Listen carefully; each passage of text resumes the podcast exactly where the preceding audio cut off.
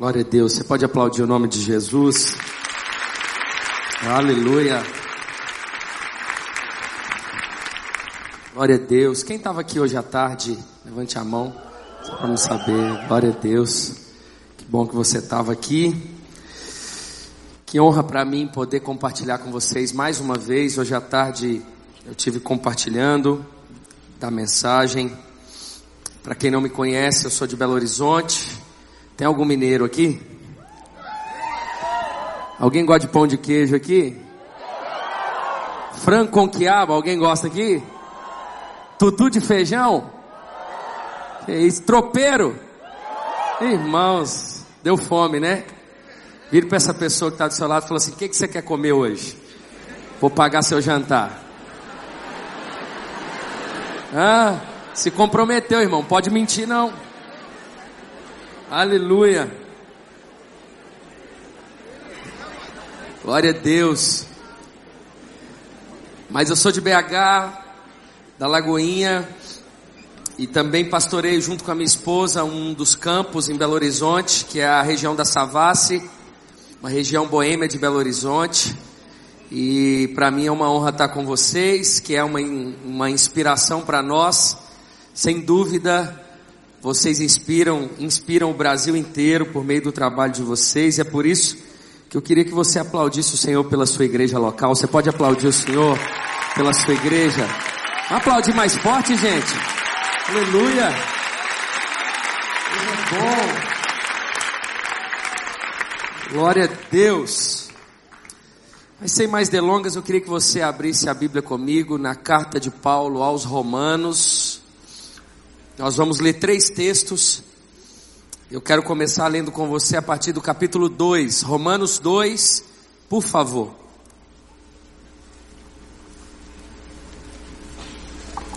Romanos capítulo 2, eu quero ler com você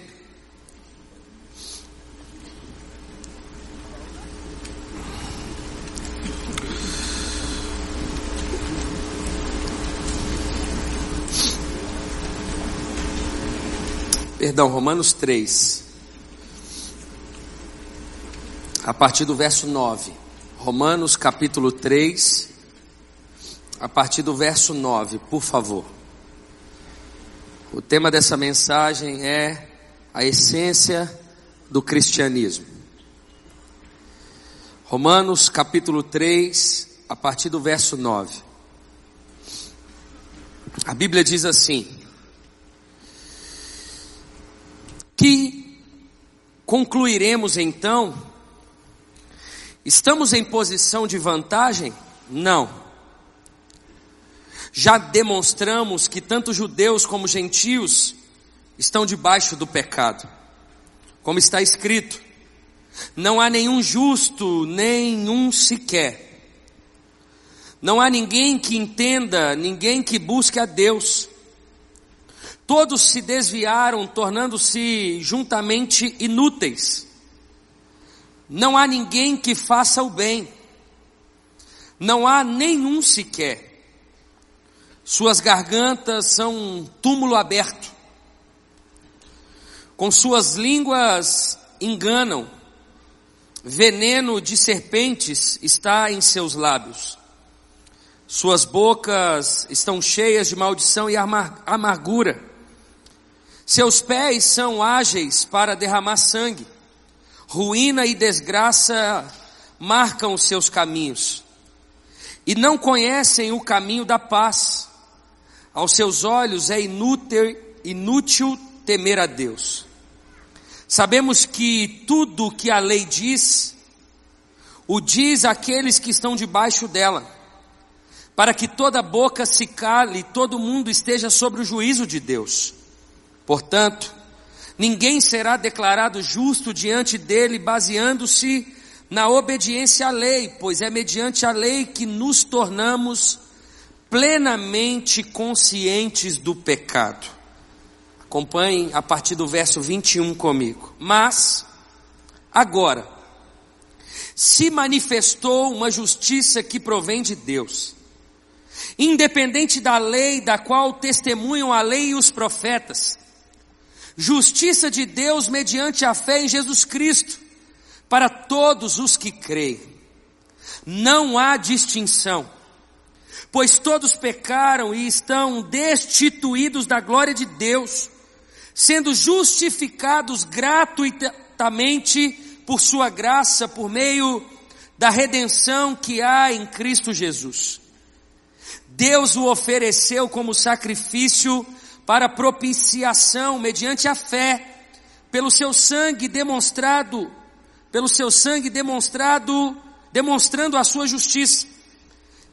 Em sua tolerância havia deixado impunes os pecados anteriormente cometidos, mas no presente demonstrou a sua justiça a fim de ser justo e justificador daquele que tem fé em Jesus. Pula lá para o capítulo 8, por favor. Do verso 1 ao verso 4. Capítulo 8, do verso 1 ao verso 4. Diz assim: Portanto, agora já não há condenação para os que estão em Cristo Jesus. Porque por meio de Cristo Jesus, a lei do Espírito de vida me libertou da lei do pecado e da morte. Porque aquilo que a lei fora incapaz de fazer, por estar enfraquecida pela carne, Deus o fez, enviando o seu próprio Filho, à semelhança do homem pecador, como oferta pelo pecado. E assim, condenou o pecado na carne, a fim de que as justas exigências da lei fossem plenamente satisfeitas em nós, que não vivemos segundo a carne, mas segundo o Espírito. Curve a sua cabeça por um instante, Pai. Nós temos fome e sede da tua palavra. Traga discernimento ao nosso coração para compreensão bíblica nessa noite. Não é porque somos jovens que devemos ser rasos. Não é porque nós vivemos uma geração encantada quer dizer que somos. Por isso nos permita deleitar da tua palavra nessa noite.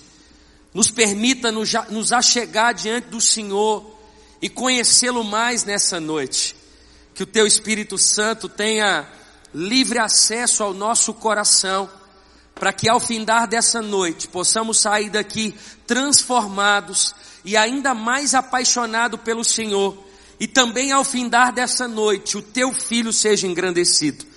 E é por isso que desde já nós devolvemos ao teu filho Jesus toda a honra, toda a glória e todo o louvor dessa mensagem, não somente dela, mas de toda essa noite, de toda essa conferência, no nome de Jesus. Amém. Bom, eu preciso da sua atenção, por isso eu queria que você não deixasse nada tirar a sua atenção, nem a sua rede social, nada, porque essa mensagem que Deus colocou no meu coração é uma mensagem que tem gritado muito forte, eu, enquanto parte dessa geração, como você, como jovem pastor, como líder. Então, me permita expor o texto com a sua atenção. Bom, nós acabamos de ler a carta de Paulo aos Romanos. Há uma compreensão geral de que de fato essa carta ela foi escrita pelo apóstolo Paulo em meados dos anos 63 depois de Cristo. Essa carta foi escrita em uma das vezes que Paulo estava em Corinto. Durante três meses, quando ele ficou, Paulo então, ele escreve essa carta. Essa carta, ela é dividida em duas partes. Até o capítulo 12 de Romanos é um tratado teológico, teórico, doutrinário é de fato Paulo escrevendo aos Romanos sobre a doutrina de Deus, sobre a verdadeira teologia, a teologia que é de suma importância para o nosso conhecimento. Mas a partir do capítulo 12, Paulo muda o seu discurso e ele é como se ele dissesse assim: olha, não adianta nada você conhecer a teologia se ela não for praticada, se ela não for relacional, se ela não tocar o seu namoro, se ela não tocar o relacionamento com os seus pais, se ela não tocar no seu relacionamento com os irmãos da igreja, se ela não tocar o seu relacionamento com o mundo, afinal, você mora nele, mas você não pertence a ele. E Paulo começa no capítulo 12 dizendo sobre a metanoia, sobre uma nova compreensão, uma mudança de mentalidade. E ele está dizendo: olha, não adianta você conhecer e não praticar. E é por isso que nós percebemos na nossa geração uma geração crítica por causa da teologia, mas sem vida. De ser, de, nós declaramos que conhecemos, mas não praticamos, nós não vivemos. E é por isso que talvez o número de divórcios na nossa geração aumenta. Os jovens estão casando mais cedo, mas 50% dos divórcios no Brasil, eles são entre cristãos.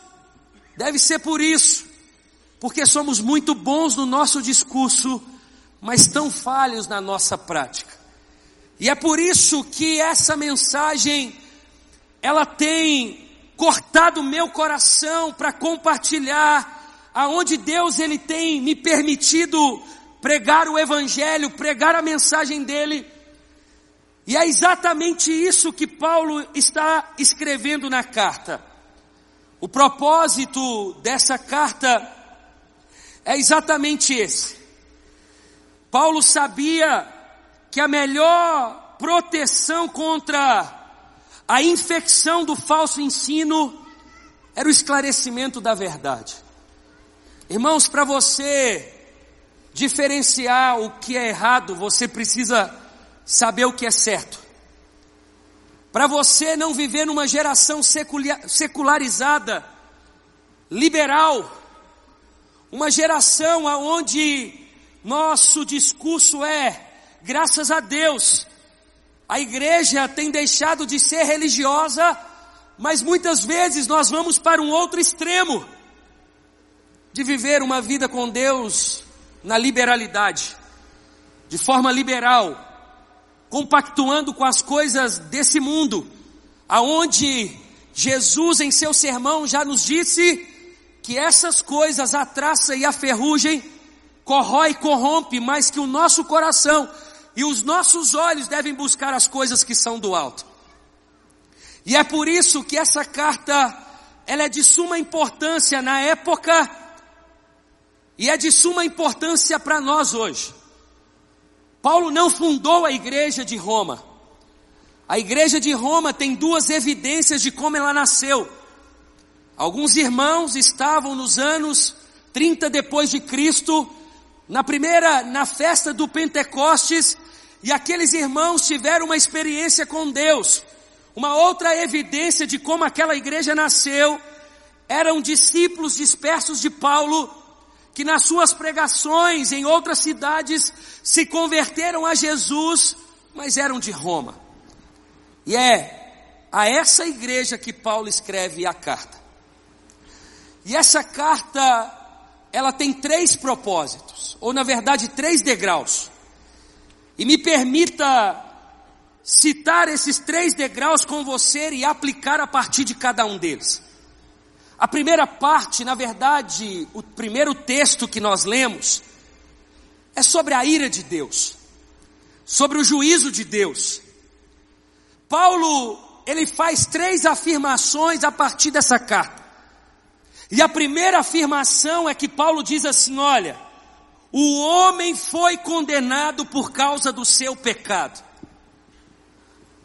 O pecado do ser humano condenou o homem, o ser humano. Nós fomos condenados por causa do nosso pecado. Pensa, irmãos, Paulo escrevendo uma carta, e ele está dizendo aqueles que estavam vivendo em Roma, e quando eles abrem a carta, a primeira notícia que Paulo dá é que o homem foi condenado por causa do pecado. O pecado condenou o homem. O pecado gera morte, sempre gerou morte. E a primeira aplicação diante do primeiro propósito de Paulo no início da carta é que não existe cristianismo sem arrependimento. E eu trato esse primeiro ponto com muito temor, porque eu tenho um receio de que a nossa geração é uma geração que consegue servir a Deus, uma geração que consegue fazer parte de uma igreja evangélica, uma geração que consegue se denominar cristã sem passar pelo arrependimento. Não existe cristianismo sem arrependimento.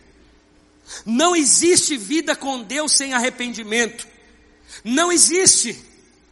E o arrependimento precisa ser latente no nosso coração, porque um coração arrependido é um coração quebrantado e é tudo que o ser humano precisa. Vamos aplicar isso? Imagina eu, Flavinho, casado, pai de três filhos, se eu tenho um coração quebrantado, se eu tenho a prática do arrependimento, você acha que a minha família vai viver de forma mais saudável? Sim. Porque se eu brigar com a minha esposa pelo fato de eu ter sido grosso com ela e eu assumir o meu erro, consequentemente, o meu casamento vai ser mais saudável. Porque eu sempre vou ter a atitude de olhar para dentro de mim e arrepender das minhas falhas. Você acha que se o arrependimento fizer parte da minha vida como um pastor local, os relacionamentos dentro da igreja serão mais saudáveis? Claro! Porque eu sempre vou mostrar que eu sou um pecador e de que eu careço da misericórdia diária de Deus e de que eu não sou perfeito, mas eu estou sendo aperfeiçoado. Automaticamente isso toca os relacionamentos.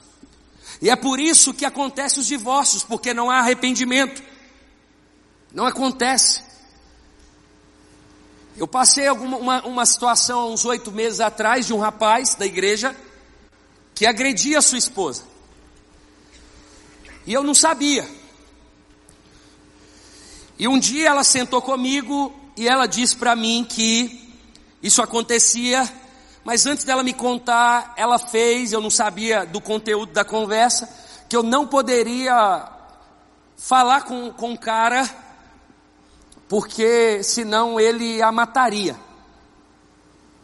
Se eu era capaz de apenas ouvir ela, mas sem ter uma ação a partir daquilo que ela me contou. Quando ela terminou, eu falei: Olha, agora você me fez conhecido do pecado. Eu não posso ser conivente.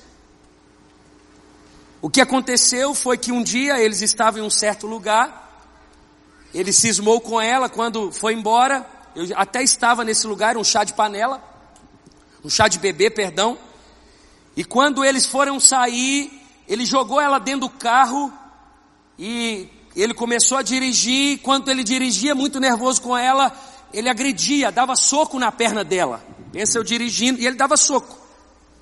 E ela desesperada, porque isso já tinha acontecido outras vezes, ela, uma líder de pequeno grupo, uma menina de Deus, e ela enfrentando aquilo. E eles no carro, e ela avistou uma blitz da polícia militar. Ela estava tão nervosa que ela abriu o vidro e gritou quando passou em frente à polícia: Me ajuda!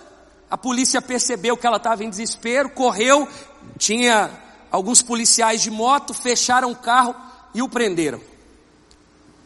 Ele tinha antecedentes, e era umas dez e meia da noite, o telefone da minha esposa toca, era uma delegada, dizendo que essa irmã queria muito que a pastora, minha esposa, fosse na delegacia.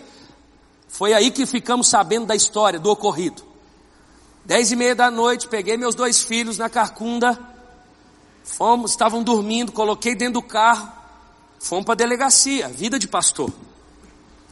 Chegou, eu fiquei dentro do carro, eles estavam dormindo, ela foi, socorrer essa moça. Ele estava numa sala, ela estava em outra, ela desesperada, e a minha esposa foi lá e orou com ela, e ela se acalmou, enfim, mas fato é que ele estava preso. Mas uma, uma mulher que acreditava ainda, e ela, quando deu três horas da manhã, ela retirou a queixa. No outro dia ele começou a me mandar um monte de mensagem, me xingando.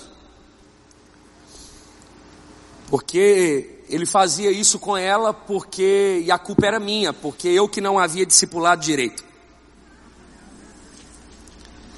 E mais, por que que eu fiquei no carro e só a minha esposa entrou na delegacia? Se ele não era ovelha também? Obviamente eu estava no carro com os meus filhos. 11 horas da noite. O que que eu quero dizer? É totalmente possível você frequentar uma igreja hoje e não perceber a necessidade de ter um coração quebrantado. É totalmente possível você ter relação sexual com a sua namorada, servir no ministério e ocultar ao invés, ao invés de se prostrar diante de Deus, se arrepender do seu pecado. Paulo está dizendo exatamente isso. O homem é depravado. Condenado ele foi por causa do seu pecado. É a primeira consciência que nós temos que ter. Não existe cristianismo ou viver a essência do cristianismo sem a prática do arrependimento. Não existe. O convite de Jesus a partir da primeira aplicação de Paulo é que eu e você precisamos ter esse coração quebrantado esse coração arrependido, esse coração santo, esse coração que jejua, que é sensível à voz de Deus, que busca Deus, que tem quebrantamento diante de Deus, que se relaciona com Deus, que ora, que busca a Deus de todo o coração.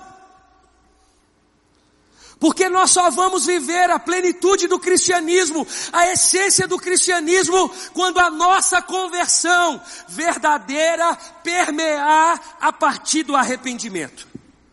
Isso é fato, irmãos. Isso é fato. E Paulo começa com a pior notícia. Imagina, você começa a ler uma carta e a carta dizendo: olha, condenado você foi por causa do seu pecado. Mas é porque Paulo iria subir alguns degraus mas ele queria começar a partir do princípio. Ele queria começar dizendo: olha, não existe obra do Espírito Santo, ou na verdade conversão, sem arrependimento.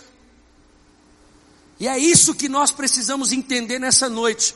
Não existe você viver um cristianismo na sua essência sem a prática do arrependimento. Isso muda a realidade das famílias, isso muda a realidade dos relacionamentos, isso muda.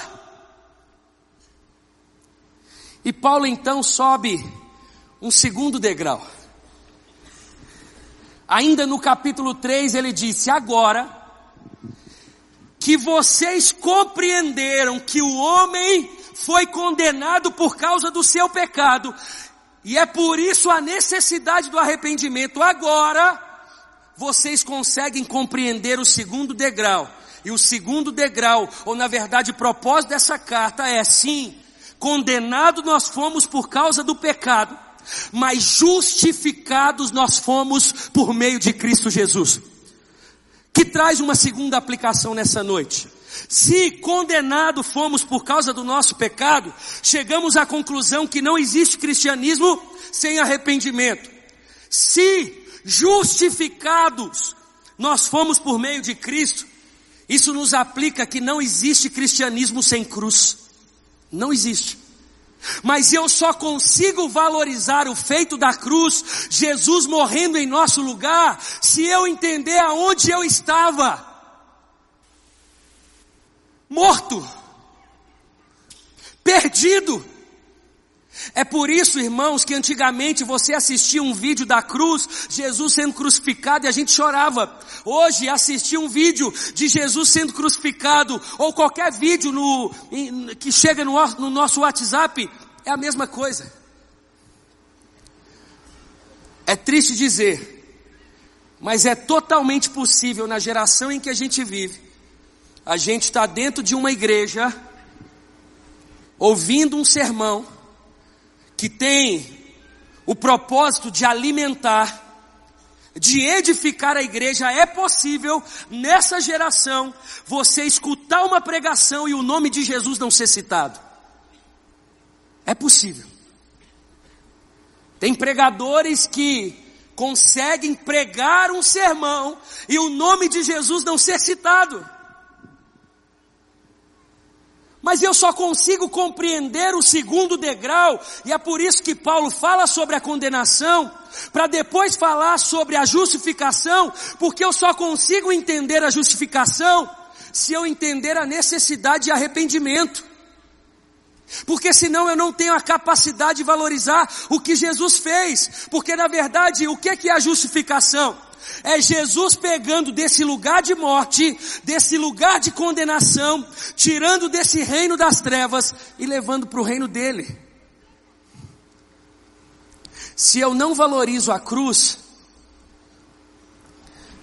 possivelmente eu não passei pela obra de arrependimento. A grande verdade é que muitos de nós queremos começar a partir do segundo degrau. Que legal, Jesus ele morreu na cruz, e Jesus morreu na cruz, mas morreu por quem? Ah, por mim, mas você não consegue entender a cruz na sua essência se você não entender aonde você estava, irmãos, porque quando você entende aonde, de onde Jesus te tirou, você não consegue deixar de pregar o Evangelho, você não consegue deixar de viver uma vida de gratidão a Deus, você não consegue deixar de servir a igreja local, você é intenso, você é, é, é usado por Deus, porque você sabe qual era a sua condição e de onde Jesus te tirou.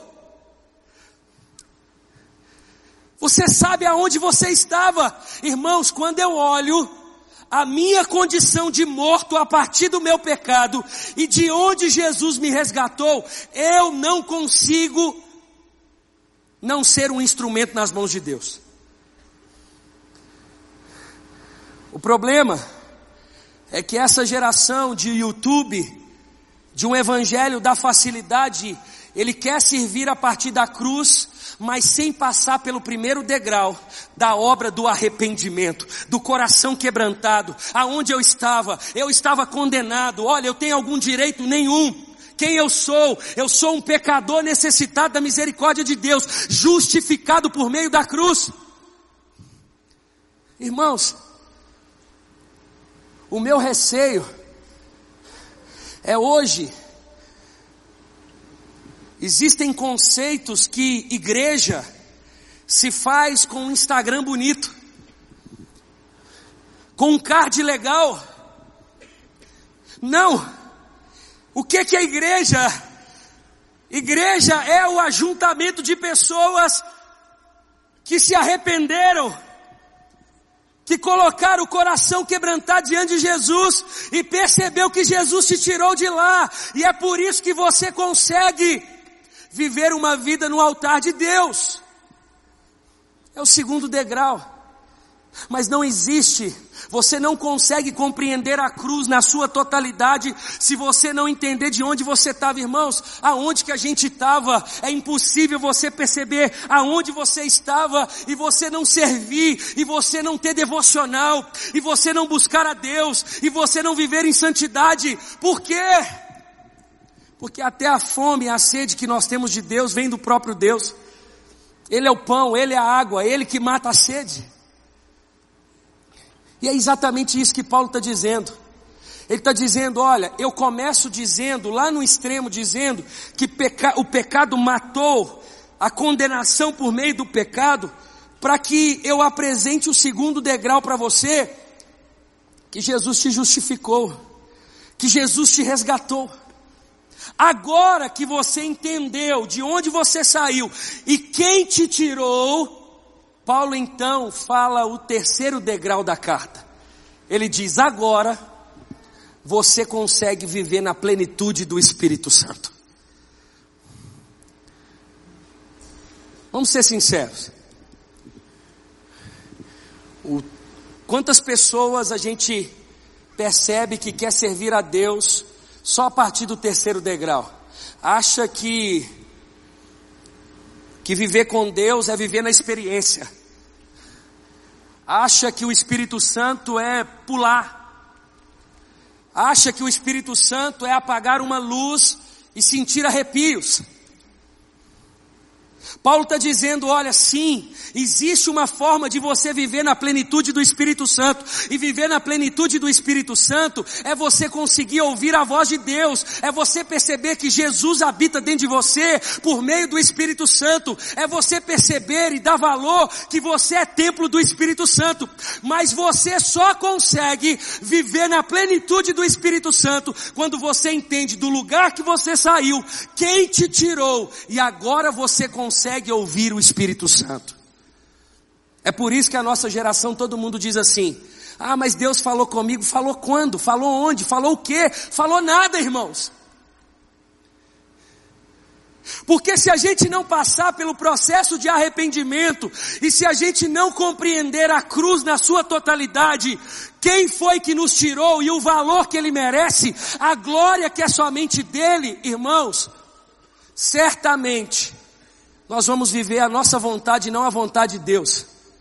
O convite de Paulo, ou o convite de Jesus por meio de Paulo aos romanos é, olha, sai de cena, deixa Jesus seu centro, sai de cena, você não é o cara, Ele é o cara, a glória não é sua, não se vanglorie, Ele, a Ele a glória, a Ele a honra, olha, é assim, Paulo, escrevendo essa carta, esse tratado teológico de suma importância, pastor, que palavra pesada não, irmãos, isso é o cristianismo. Eu não sei você, mas eu quero viver o cristianismo em sua essência. Eu quero viver o cristianismo a partir de um coração quebrantado. Eu quero sempre compreender e valorizar, porque o lugar que eu estava era um lugar de morte, e é por isso que a minha vida e a sua vida deve ser para a glória de Jesus, porque foi Ele, foi Ele que foi lá e nos resgatou, foi Ele que morreu naquela cruz, foi Ele que ressuscitou o terceiro dia, e é Ele,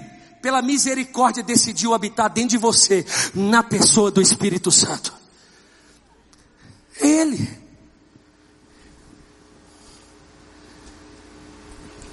Existe uma forma de você ouvir o Espírito Santo de você viver uma vida dedicada a Deus, de você buscar o Senhor de todo o seu coração, irmãos.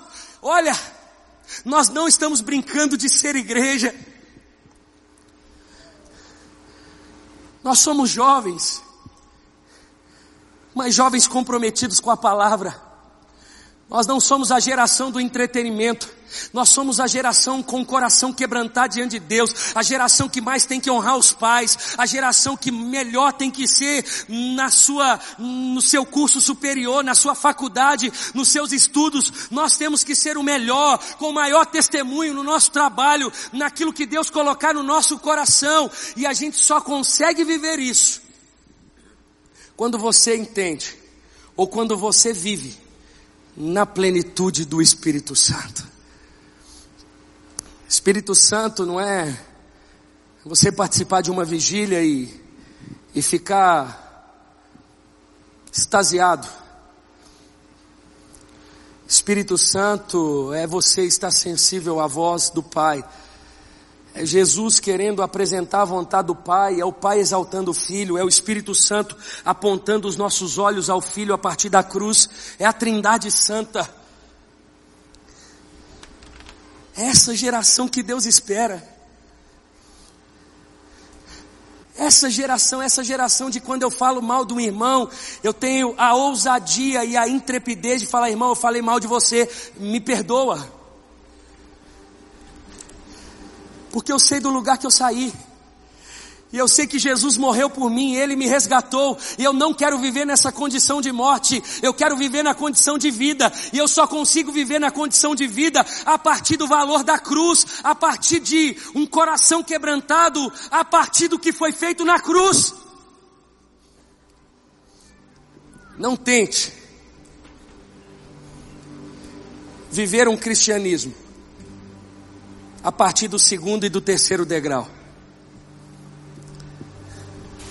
Você só consegue viver a essência do cristianismo se você entender que o homem foi condenado por causa do pecado, ou seja, não existe cristianismo sem arrependimento. Agora que eu sei, justificado eu fui por meio de Cristo. Não existe cristianismo sem cruz. E agora que eu compreendi na totalidade a crucificação, eu consigo viver nesse mundo pagão na plenitude do Espírito Santo. Vida de propósito, vida em obediência, namoro santo, casamento saudável. Será que é isso que a gente quer? Ou será que a gente só quer ficar de conferência em conferência? O que, que a gente quer, irmãos? Eu estou falando a gente porque eu me coloco como você, dessa mesma geração. Jesus, Jesus nos convida a um comprometimento maior. Jesus nos convida a verdadeiramente ser um com Ele. Jesus nos convida a entender a vontade do Pai na sua totalidade. Não existe igreja, vida com Deus, sem a compreensão verdadeira da cruz. Uma geração que só quer os benefícios dela. Conforto.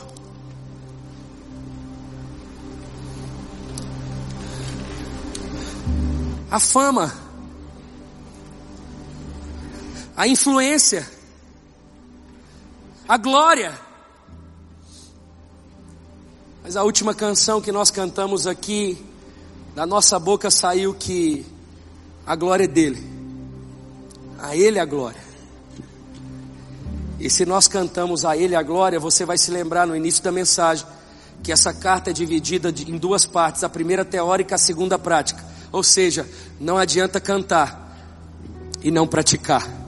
Se a glória é dele, verdadeiramente tudo que nós fazemos, cada passo que damos, precisa ser para a glória de Jesus. Não aceite ser um jovem e roubar a glória de Jesus. Não aceite viver um ministério aonde a glória é sua e não de Jesus. Irmãos, quando você vive a vida cristã a partir desses três degraus, entender que Jesus é quem nos resgatou, a gente, um coração quebrantado, irmãos, que coisa maravilhosa. Você para de julgar o seu irmão, porque você sabe que você estava como ele. Aquele que está lá na rua, pulando o carnaval, nós não somos melhores do que ele. Não somos. O cristianismo, ele não nos coloca numa posição de superioridade, ele nos propõe uma posição de serviço. Nós não somos superiores. Sabe aquele primo seu que não quer nada com Deus? Está perdido? Você não é melhor do que ele. Talvez Jesus tenha se revelado ao seu coração primeiro para que você seja um instrumento na vida dele. De onde que nós saímos? Quem nos tirou? Só assim nós conseguimos viver na plenitude do Espírito Santo. É impossível você com o coração quebrantado, saber de onde que você saiu, quem te tirou de lá.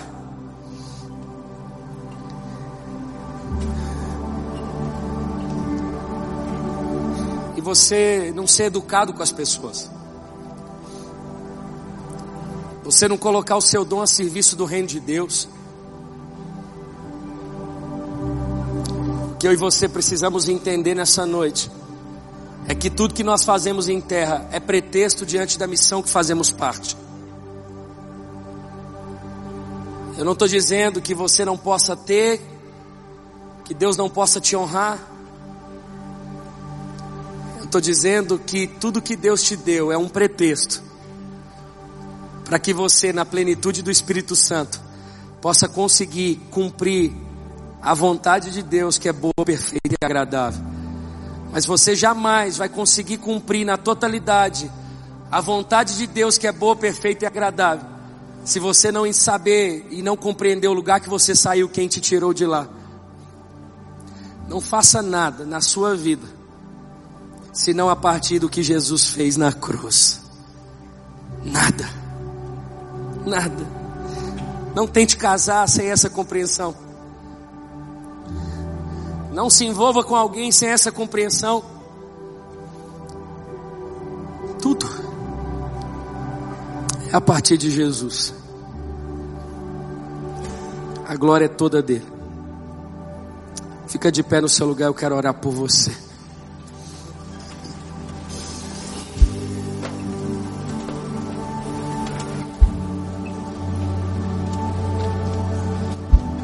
Feche os seus olhos.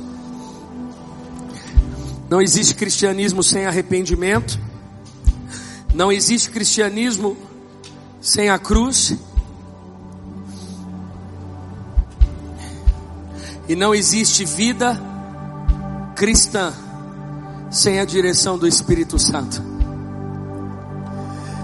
Não permita ou não aceite viver senão por isso. Um jovem quebrantado diante de Deus, que tem a ousadia de confessar um pecado domesticado, que está travando a sua história, está travando a sua vida. Como que você compreende, irmãos? É você não. A Bíblia vai dizer: Não fostes vós que me escolhestes, mas eu escolhi a vós outros. A obra é do Espírito Santo. É cruz. É o que Jesus fez na cruz. E agora nós conseguimos deleitar na presença do Espírito de Deus, conseguimos ouvir a voz audível de Deus, conseguimos saber a direção do Espírito Santo.